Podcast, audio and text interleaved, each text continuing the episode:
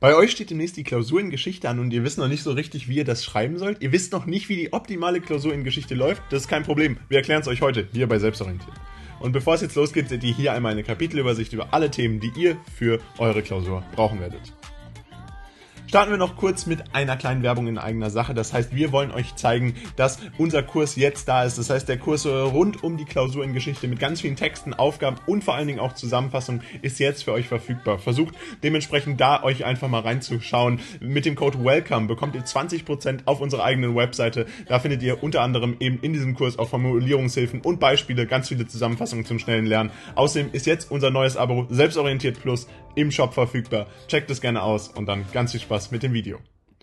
Starten wir zunächst mit der Einordnung einer historischen Quelle. Das ist typischerweise in der Klausur in Geschichte auch die erste Aufgabe, die bei euch drankommen wird und dementsprechend auch eine sehr relevante Aufgabe, die wichtig ist. Ihr seht hier die verschiedenen Punkte, die für euch wichtig sind. Dabei ist es so, dass bei der Einordnung in den historischen Kontext die Verhältnisse während der Entstehung der Quelle von Relevanz sind. Das heißt, insbesondere bei diesen mehreren Aufgabenbereichen, die ihr abdecken müsst, ist es so, dass man hier in diesem ersten Aufgabenteil erstmal sich den historischen Kontext klar machen muss. Man muss sich die Quelle natürlich dazu ganz genau analysieren. Man muss sie schon verstanden haben. Das dürft ihr nicht falsch machen. Ihr dürft nicht in die Einordnung starten, ohne die Quelle verstanden zu haben, sondern ihr müsst erst die Quelle vollständig verstanden haben und dann eben in diese erste Aufgabe starten. Das ist ganz wichtig.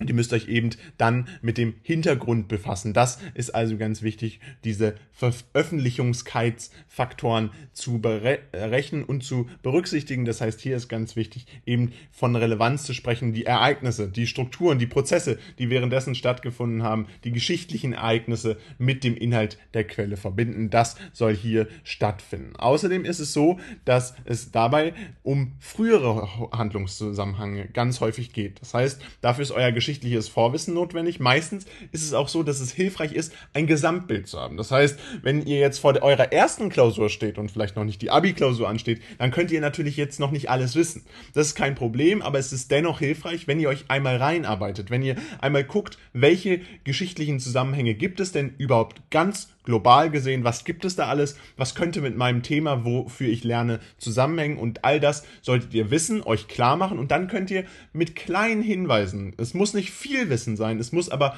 präzises Wissen sein, was sich auf das konkrete Problem bezieht, dann entsprechend auch sehr viel reißen. Ihr könnt damit sehr viel rausholen und dann eben auch den Eindruck erwecken, wenn der auch vielleicht nicht immer richtig ist, dass ihr sehr viel Ahnung von dem Thema habt. Und das ist eben genau das Ziel, um eine optimale Klausur in Geschichte zu schreiben. Dabei ist es so, dass ihr Zusammenhänge auch erkennen müsst, historische Sachverhalte entsprechend einzuordnen, zu wissen und damit dann letztendlich auch erklären können, was in dieser Einordnung einer historischen Quelle so wichtig ist, nämlich diese äh, chronologische Reihenfolge, wo ihr dann die zeitlichen Ereignisse, die in eurer Quellenanalyse dann ja nochmal von einer ganz anderen Seite betrachtet werden, wo ihr diese dann eben beachten solltet. Dabei ist natürlich ganz wichtig, es gibt verschiedene Fragen, die ihr immer wieder ähm, beantworten solltet, beziehungsweise die ihr in eurem Text euch auch mal herausrecherchieren solltet. Unter anderem solltet ihr euch überlegen, in welchem historischen Zusammenhang steht der Text, was sind die Auslöser, was sind die Folgen, was sind auch die Ursachen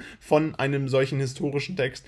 Und ihr solltet euch fragen, welche historischen Kontexte werden hier dargestellt. Das heißt, wann wurde das Ganze veröffentlicht und was ist dann entsprechend mit dieser historischen, äh, mit diesem historischen Kontext gemeint. Außerdem ist der äußere historische Kontext jetzt im Vergleich zu diesem inneren historischen Kontext wichtig. Das heißt vor und nach der Veröffentlichung. Also ihr seht, ihr müsst im Grunde in drei Zeitzonen leben: im Vor, im Nach, aber auch entsprechend im Jetzt der äh, Veröffentlichung. Das sind ganz wichtige Sachen. Also chronologisch das Ganze abarbeiten. Dabei, und das ist jetzt ganz wichtig, ein ganz wichtiger Hinweis, eine pragmatische Arbeitsweise wird dabei unbedingt empfohlen. Denn ihr solltet so viel wie nötig machen, aber auch so wenig wie möglich. Denn das fällt häufig Leuten schwer. Es ist natürlich so, dass erstens eure Zeit in der Klausur sehr begrenzt ist. Ihr habt nicht unbedingt so viel Zeit, dass ihr alles, was ihr wisst, unbedingt aufschreiben könnt. Auf der anderen Seite ist es natürlich so, dass ihr auch klar machen müsst, dass ihr diese Einordnung beherrscht und ganz klar wisst, in welchem zeitlichen Kontext diese Einordnung äh, denn eben vorzufinden ist, diese historische Quelle sich in welchen Zeitraum dann entsprechend einfügt. Das ist ganz wichtig. Das heißt, hier kommen natürlich zwei Abschnitte zusammen, die zusammengefügt werden müssen und wo ihr das eben auch darstellen müsst, dass ihr beides könnt. Aber dieses Abwägen, was ist jetzt zu viel, was ist zu wenig, was ist unbedingt nötig, das müsst ihr lernen und das lernt ihr natürlich insbesondere und das ist hier auch ein wichtiger Tipp für euch, übt es. Ihr müsst es üben und ihr müsst es auch immer wieder mal schreiben und damit habt ihr dann die Möglichkeit, eine Einordnung einer historischen Quelle optimal zu gestalten. Dabei solltet ihr eben nicht jedes Ereignis in diesem Kontext darstellen. Also ihr sollt nicht alles komplett erläutern, sondern ihr sollt diese Ereignisse erwähnen, die in direkter oder indirekter Verbindung zu dem Thema stehen und dann entsprechend auch äh, nicht andere Länder einbeziehen, die sich gar nicht auf diese historische Quelle beziehen. Beispielsweise, wenn ihr jetzt Deutschland als ein Land betrachtet und äh, diese Quelle sich ganz klar auf diese konkreten Ereignisse in Deutschland beziehen, dann solltet ihr natürlich nicht auf einmal mit äh, Amerika oder je nachdem in welchem Zeitraum äh, sich das eben abspielt in einem anderen Kontinent ein Land herausgreifen. Das hat dann häufig keine Relevanz und würde zeigen, dass ihr diese Einordnung nicht so gut beherrscht. Also solltet ihr da immer abarbeiten und ganz klar drauf eingehen. Dabei hilft es natürlich, Mitschriften nach historischen Ereignissen und Daten abzusuchen, das Ganze immer wieder im Unterricht zu reflektieren, was könnte hier abgefragt werden und außerdem natürlich auch äh, könnt ihr euer äh, Wissen immer wieder erweitern, wenn ihr verschiedene Quellen nutzt. Nutzt, was ihr jetzt auch nutzt, YouTube, Instagram, aber ihr habt natürlich auch die Möglichkeit, ganz ganz, ganz äh, normale äh, Quellen zu nutzen, ob es jetzt entsprechend die Internetrecherche oder auch die Literaturrecherche in der Bibliothek ist. Das sind alles Möglichkeiten, wo ihr ganz viel Wissen lernen könnt und das ist in Geschichte eben ganz wichtig, ein Hintergrundwissen zu haben und auch ein äh, Interesse an diesem Fach zu haben. Dabei solltet ihr natürlich immer die Hilfe der W-Fragen nutzen. Das heißt, überlegt euch, wann hat das Ganze stattgefunden, wo, wer war beteiligt und warum hat das überhaupt äh, Ganze stattgefunden. Und das ist dann ähm, eben die optimale Möglichkeit, um jedes Ereignis in ein bis zwei Sätzen zu beschreiben, den Bezug zur Quelle zu nennen und dann auch auf Auslöser und Ursachen einzugehen und eben auch die Folgen richtig zu erläutern, denn das ist ganz zentral hier von euch gefordert und sollte eben stattfinden. Anschließend ist es natürlich so, dass dann auch der Auslöser ein bestimmtes historisches Ereignis sein kann, der einen Prozess in den Gang gesetzt hat und dann letztendlich auf diese Quelle sich bezieht, aber nicht unbedingt explizit in dieser Quelle genannt wird. Die Ursachen, diese Ereignisse, die den Prozess fördern, auch diese liegen häufig zeitlich vor der Quelle, weil das häufig nicht in dieser Quelle erwähnt wird. Und dann ist aber ganz wichtig, die Folgen und Auswirkungen, die sich dann chronologisch nach der Veröffentlichung der Textquelle äh, stattfinden, die müsst ihr eben auch benennen. Also ihr seht schon, es gibt ganz viele Faktoren, die ihr bei einer Einordnung einer historischen Quelle unbedingt beachten solltet und ganz viel wissen, was ihr haben müsst und das müsst ihr natürlich vorher vor einer Klausur ganz genau gelernt haben. Ihr müsst euch damit auseinandergesetzt haben, was habt ihr im Unterricht gemacht und eventuell Zusatzwissen haben, um dann eben in diese 14, 15 Punkte reinzukommen, die dann in dieser Klausur definitiv möglich sind. Dabei ist es natürlich ganz wichtig, objektives Arbeiten, neutral und sachlich äh, zu dem Ganzen stehen und damit äh, nicht äh, die verschiedenen Dinge äh, einfach zu übernehmen. Das heißt, häufig ist es natürlich so, dass bei einer Einordnung einer historischen Quelle auch eine kritische Bewertung des Contents nochmal stattfinden muss, des Inhalts nochmal stattfinden muss. Und das solltet ihr auf jeden Fall nicht vergessen.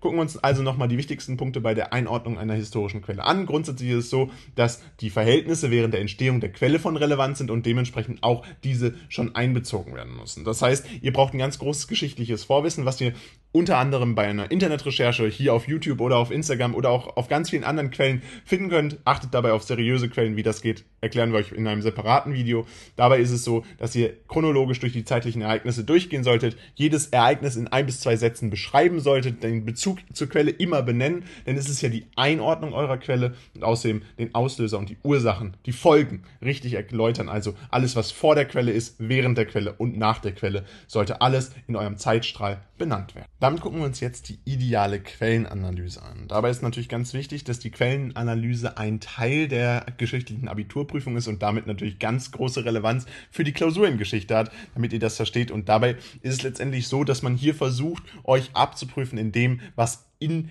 Geschichte immer abgefragt wird. Methoden, die entsprechend stattfinden zur Untersuchung historischer Dokumente. Das heißt, hier sollt ihr nicht nur beschreiben, sondern auch beurteilen, einordnen und letztendlich dann eben auch diese Quellen, die aus der Vergangenheit stammen, entsprechend analysieren und damit dann eben auch eine erfolgreiche Abiturprüfung gestalten. Und dabei bezieht sich das Ganze natürlich primär auf Textquelle, das heißt nicht so wie in der Einordnung von den Quellenanalysen.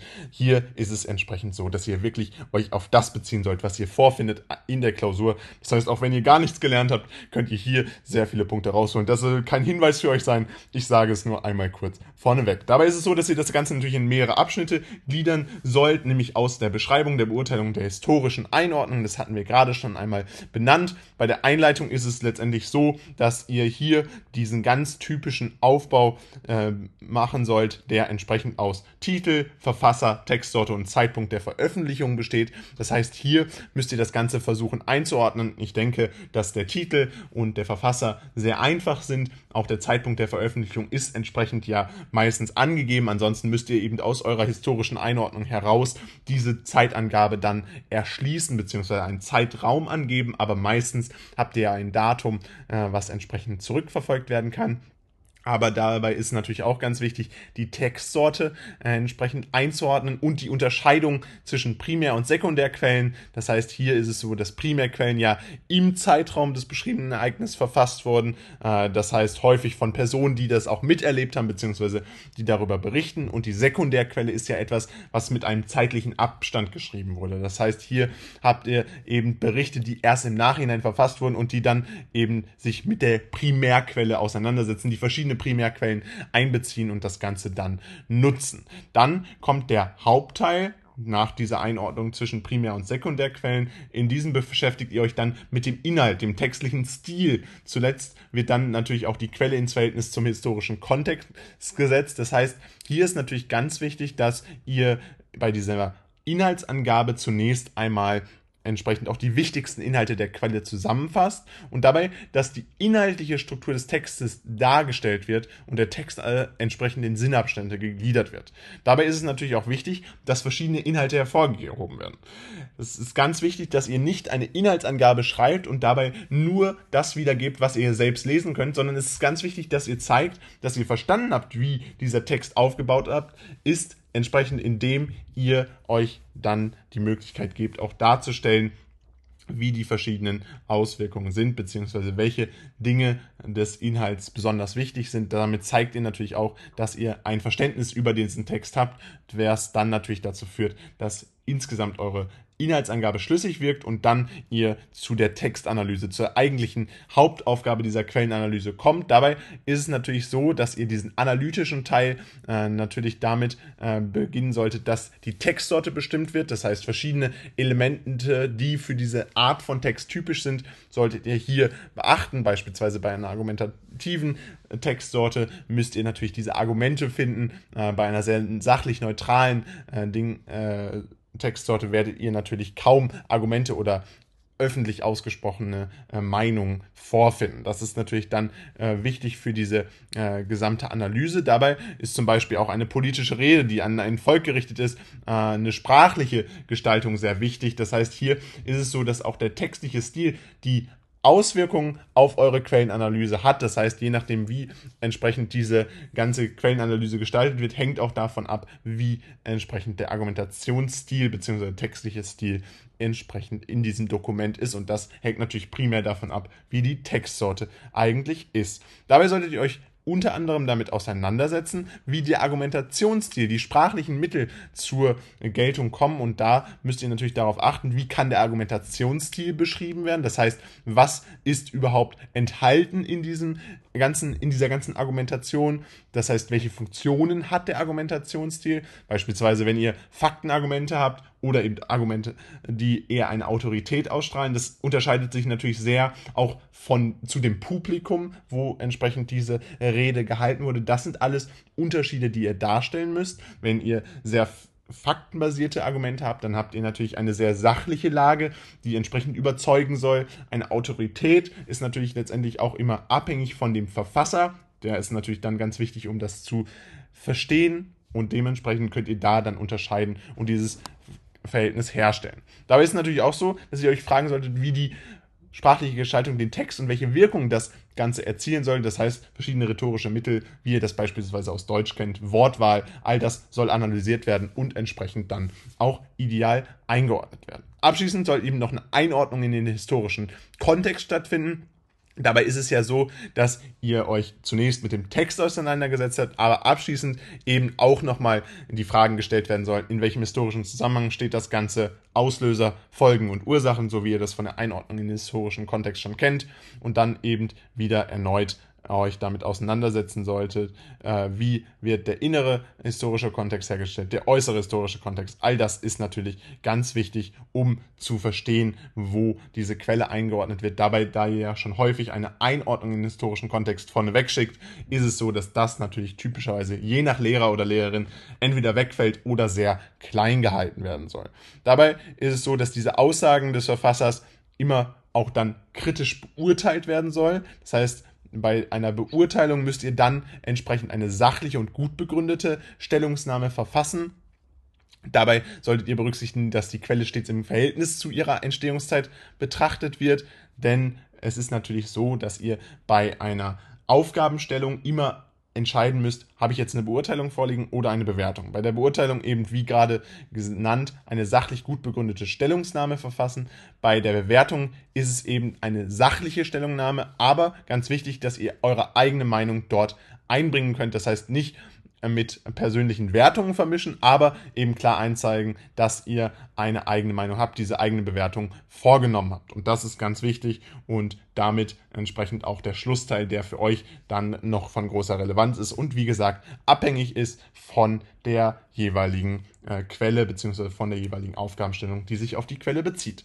Und abschließend ist natürlich der Zeitpunkt der Veröffentlichung immer wichtig, auch für eure eigene Meinung, dass ihr diese dann auch einbezieht. Äh, das heißt, äh, je nach Kontext äh, konnten bestimmte Ereignisse ja von den Verfassern eventuell noch gar nicht eingesehen werden. Und das solltet ihr auf jeden Fall in eurer Meinung berücksichtigen oder beziehungsweise zumindest darstellen. Und das ist jetzt nochmal die Zusammenfassung der idealen Quellenanalyse. Ihr seht, es ist ein ganz wichtiger Teil der geschichtlichen Abiturprüfung. Ihr unterteilt das ganz typisch in Einteilung, in Einleitung, Hauptteil und Schluss. Das heißt, bei der Einleitung macht ihr die ganz typischen Punkte auf. Ihr guckt euch an, wer ist der Autor, wer hat, wann wurde das Ganze veröffentlicht, aber eben geht auch darauf ein, was der äh, historische Kontext ist, beziehungsweise was die Textsorte ist. Primär- und Sekundärquelle sollte auch unterschieden werden. Im Hauptteil habt ihr den Gestaltungsstil dann, der ganz wichtig ist, der sich je nach Quelle dann natürlich auch unterscheidet. Und ihr sollt den historischen Grund, Hintergrund erklären. Im Schluss sollte dann abschließend nochmal je nach Aufgabenstellung eine Beurteilung oder eine Bewertung erfolgen. Und das ist dann letztendlich auch der Schluss, der euch damit gelingt und dann der Zeitpunkt der Veröffentlichung immer mit einbezogen werden sollte. Damit gelingt euch die ideale Quellenanalyse. Gucken wir uns nun die verschiedenen Formulierungshilfen an, die wir euch für die Quellenanalyse geben wollen. Starten wir also direkt mit einer ganz einfachen Formulierungshilfe, die ihr für die Einleitung sicherlich gebrauchen kann. Dabei ist es so, dass der Auszug aus, gehalten, veröffentlicht von, in, im Jahre und herausgegeben von, im Jahre thematisiert.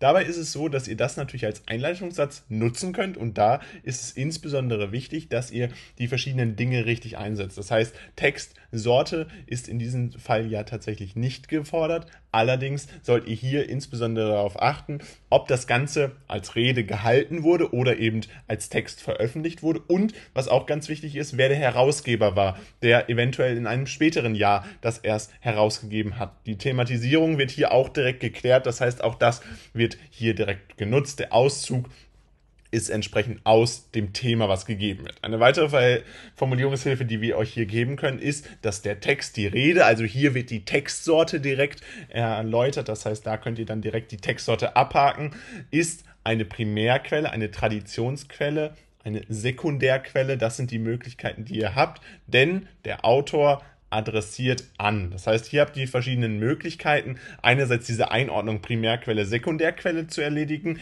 direkt mit der Textsorte zusammen. Das ist natürlich immer ganz schön, das in einem Satz äh, abzu arbeiten. Dabei ist es natürlich auch möglich, dass ihr zusätzlich noch aus dem Jahr einwebt, das heißt veröffentlicht in dem Jahre. Das sind Möglichkeiten, wie ihr das Ganze äh, eventuell noch zusätzlich erweitern könnt. Außerdem ist es so, dass der Autor natürlich hier groß geschrieben ist, weil ihr das ersetzen könnt durch den Namen des Autors, der Autorin. Äh, diese Adressierung ist hier ganz wichtig, die dann am Schluss nochmal abgefragt wird. Das heißt, hier adressiert an ist beispielsweise, wenn eine Rede natürlich an eine bestimmte Bevölkerungsgruppe äh, adressiert wurde, das sollt ihr dann hier mit abdecken.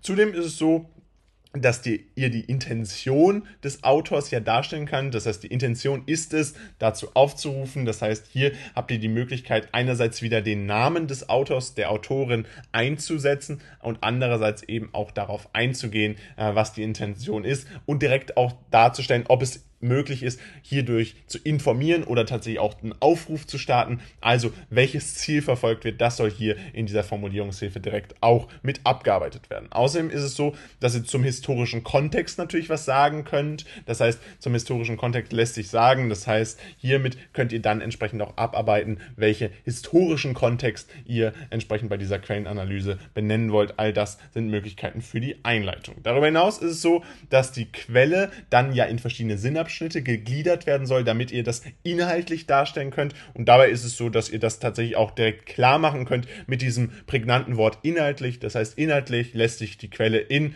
Sinnabschnitte gliedern. Das heißt, je nachdem, wie viele Sinnabschnitte es gibt, solltet ihr das gliedern. Wichtig ist hier, Zahlen schreibt man bis zwölf tatsächlich aus. Also meistens ist es so, dass die Sinnabschnitte ja dann doch nicht so viele sind und dementsprechend versucht hier auf jeden Fall diese Zahl dann auch auszuschreiben. Das ist einfach wichtig für die grammatikalische Bewertung eurer Klausur.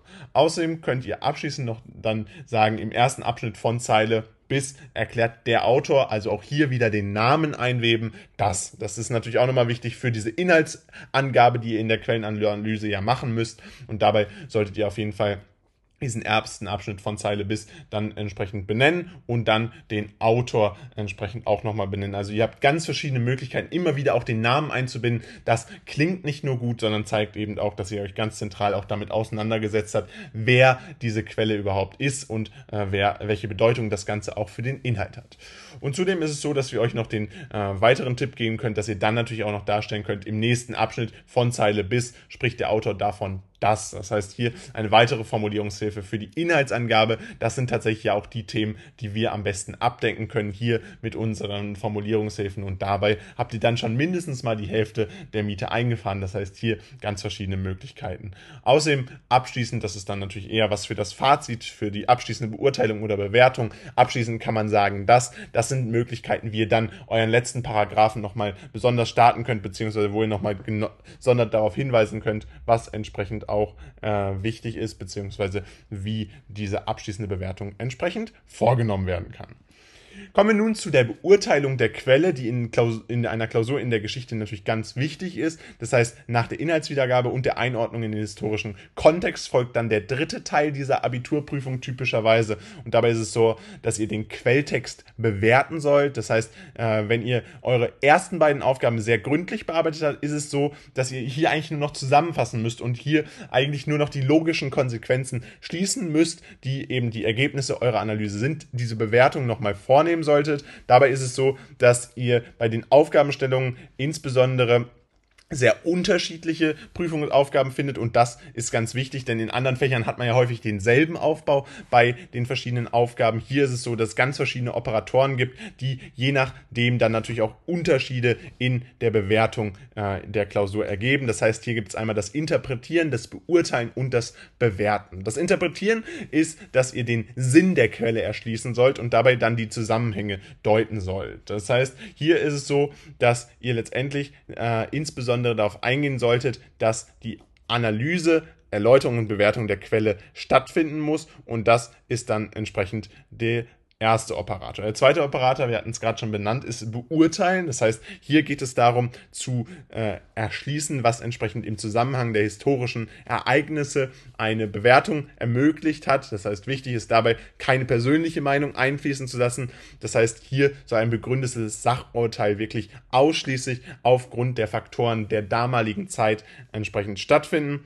Und am häufigsten findet entsprechend eine Bewertung statt und diese Bewertung ist endlich sehr ähnlich zu dem Operator beurteilen. Allerdings müsst ihr hier auch die eigene Meinung darstellen. Und das ist ganz wichtig, dass ihr sie nicht nur darstellt, sondern natürlich auch begründet mit einem argumentativen Gang, den ihr hier darstellen solltet. Dabei ist es so, dass das Werturteil natürlich weiterhin auf Wertvorstellungen des Grundgesetzes basieren sollte. Das heißt, ihr könnt das durchaus in der jetzigen Zeit basieren. Ihr könnt auch einen Einblick in darauf folgende Ereignisse geben, warum entsprechend bestimmte Dinge sich anders einordnen lassen aus eurer Sicht. Aber ganz wichtig eben Grundgesetz beachten und natürlich hier diese allgemeinen gültigen Normvorstellungen auch einfließen lassen. Das sollte sich auf jeden Fall hier machen lassen. Dabei ist es so, dass das Ganze immer aus Sach- und Werturteil zusammengesetzt wird. Das heißt, bei einer äh, Bewertung, äh, die eben am häufigsten auch verlangt wird, ist es so, dass die Bearbeitung immer zwischen zwei Formen der Beurteilung unterscheidet. Dabei ist es so, dass ihr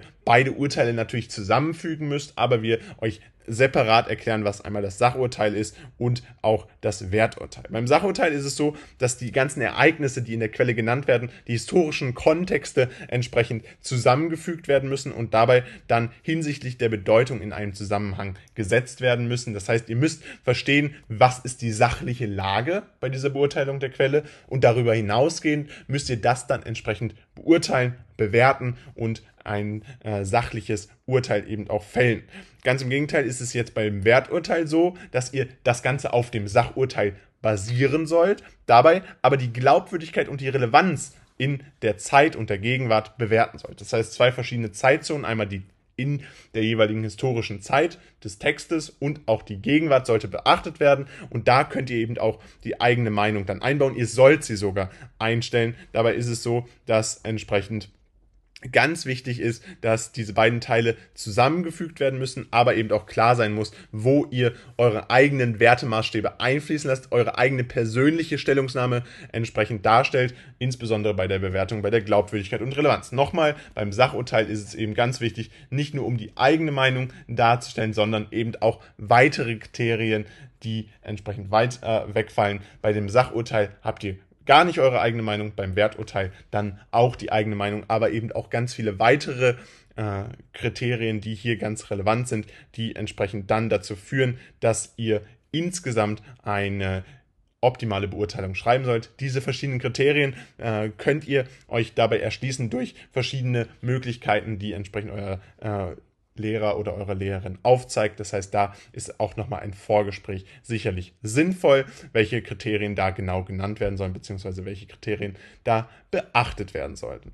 Insbesondere ist wichtig, dass ihr erst mit dem Sachurteil beginnt und dann entsprechend ins Werturteil überleitet. Die häufigsten Kriterien sind dabei Glaubwürdigkeit, wie vermittelt der Verfasser seine Absichten, ist es überzeugend und ist die Quelle eben noch heute von Relevanz, war sie damals von großer Relevanz. Das ist ganz wichtig, äh, wo ihr dann entsprechend das Ganze äh, auf jeden Fall benennen solltet. Jetzt kommt noch eine kleine Komplexität bei Geschichte. Wir haben gerade schon gesagt, die Prüfungen sind da immer ganz unterschiedlich und so ist es tatsächlich auch hier. Im Ausnahmefall kann es tatsächlich sein, dass im Schlussteil eine andere Aufgabenformulierung stattfindet und diese andere Aufgabenformulierung kann beispielsweise sein, dass ihr einen Vergleich von verschiedenen Quellen machen müsst, hinsichtlich der historischen Relevanz bewerten sollt. Das heißt, ihr übernehmt ähnliche Dinge, die auch in der Beurteilung der Quelle gefordert sind, aber ihr müsst sie eben anders verpacken. Das heißt, einen Vergleich natürlich auch inhaltlich anstellen und den dann entsprechend in den gemeinsamen Kontext einordnen. Und das ist aber eher selten gefordert, einfach nur, damit ihr schon mal wisst, dass das auch durchaus möglich ist in der dritten Aufgabe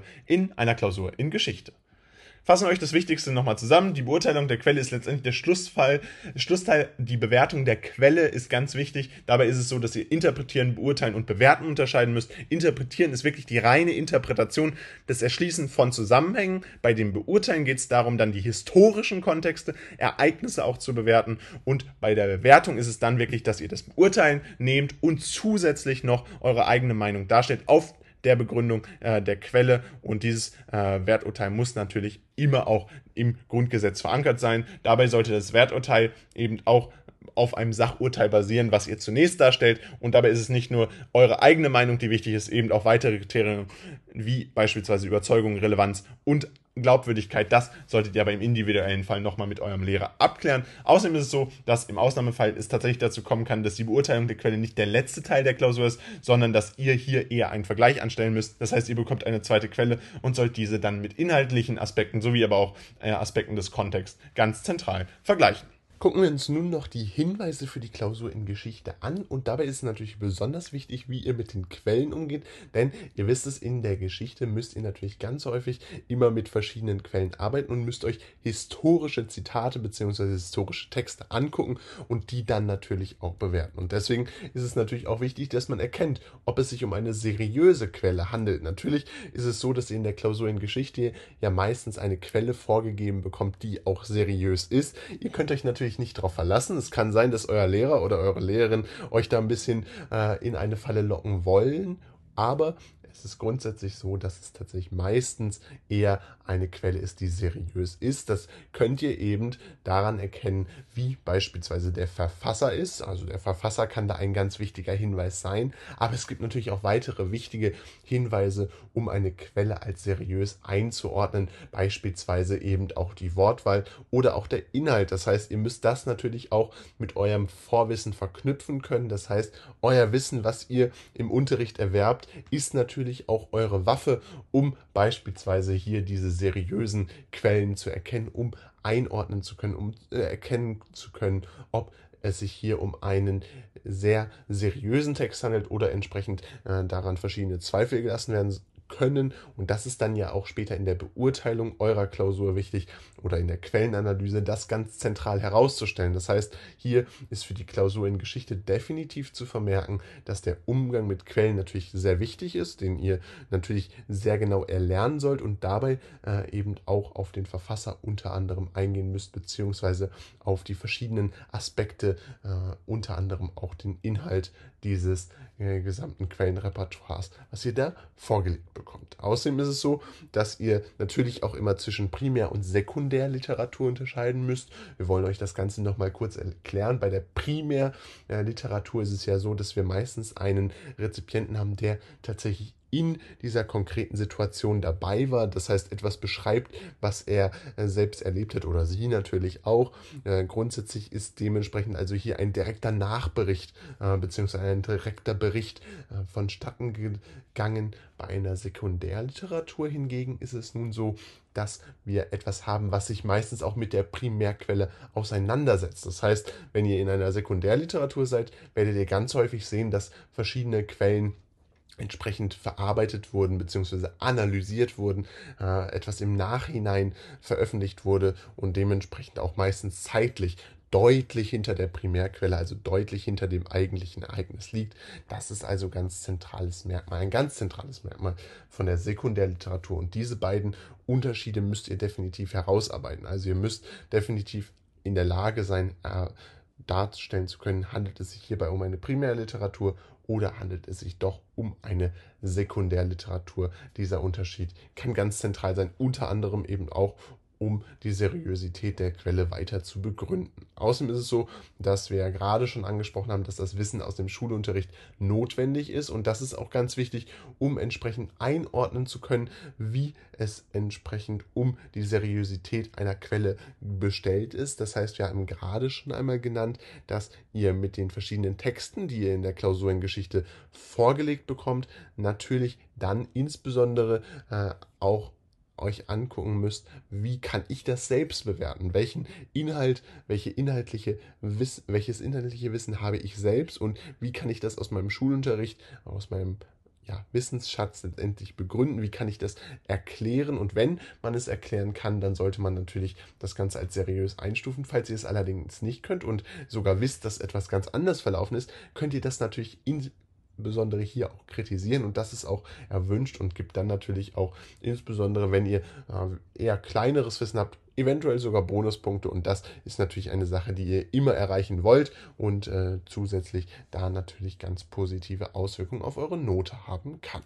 Zudem ist es so, dass vor allen Dingen bei der Einordnung in den historischen Kontext damit gearbeitet werden muss. Das heißt, ihr wisst ja in der Klausur in Geschichte, äh, müsst ihr mit dieser Quelle umgehen können, müsst ihr eine Quellenanalyse machen, aber eben auch in den historischen Kontext einarbeiten und diesen Kontext darstellen. Das heißt, insbesondere bei der Einordnung in den historischen Kontext müsst ihr dieses Vorwissen haben. Und das ist natürlich ein ganz wichtiger Hinweis für diese Klausur in Geschichte, die ihr einfach schreiben werdet.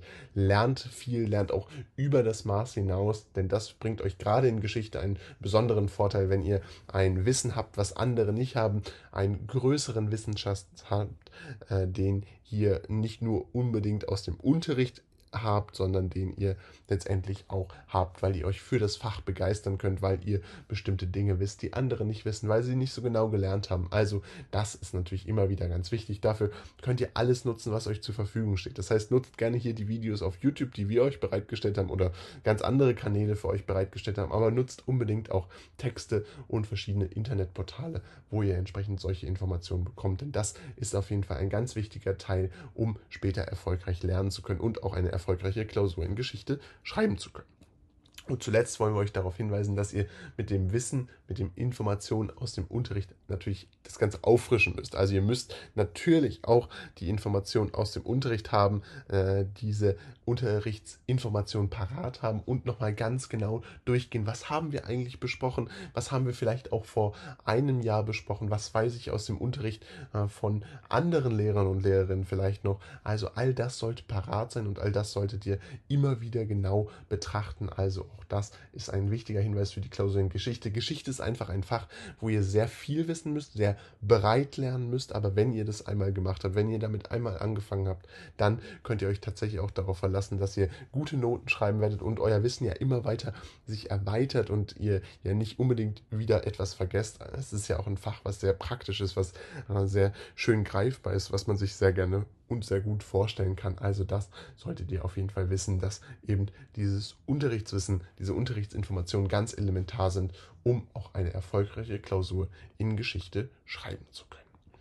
Und damit fassen wir euch das Wichtigste für die Klausur in Geschichte nochmal zusammen. Grundsätzlich ist es wichtig, dass ihr erkennt, ob es sich um eine seriöse Quelle handelt. Das heißt, in dem Umgang mit den Quellen solltet ihr unter anderem den Verfasser, den Inhalt bewerten und das natürlich auch unter anderem unterscheiden zwischen Primär- und Sekundärliteratur. Primärliteratur ist dabei meistens in dem Moment selbst entstanden, die Sekundärliteratur hingegen eher als Analyse der Primärliteratur äh, zu einzuordnen. Das Wissen aus dem Schulunterricht ist elementar, damit ihr die Klausur in Geschichte gut und schnell bewältigen könnt. Insbesondere bei der Einordnung in historischen Kontext müsst ihr damit arbeiten, müsst ihr das Ganze verwenden, um damit ein optimales Ergebnis für eure Klausur in Geschichte zu erreichen.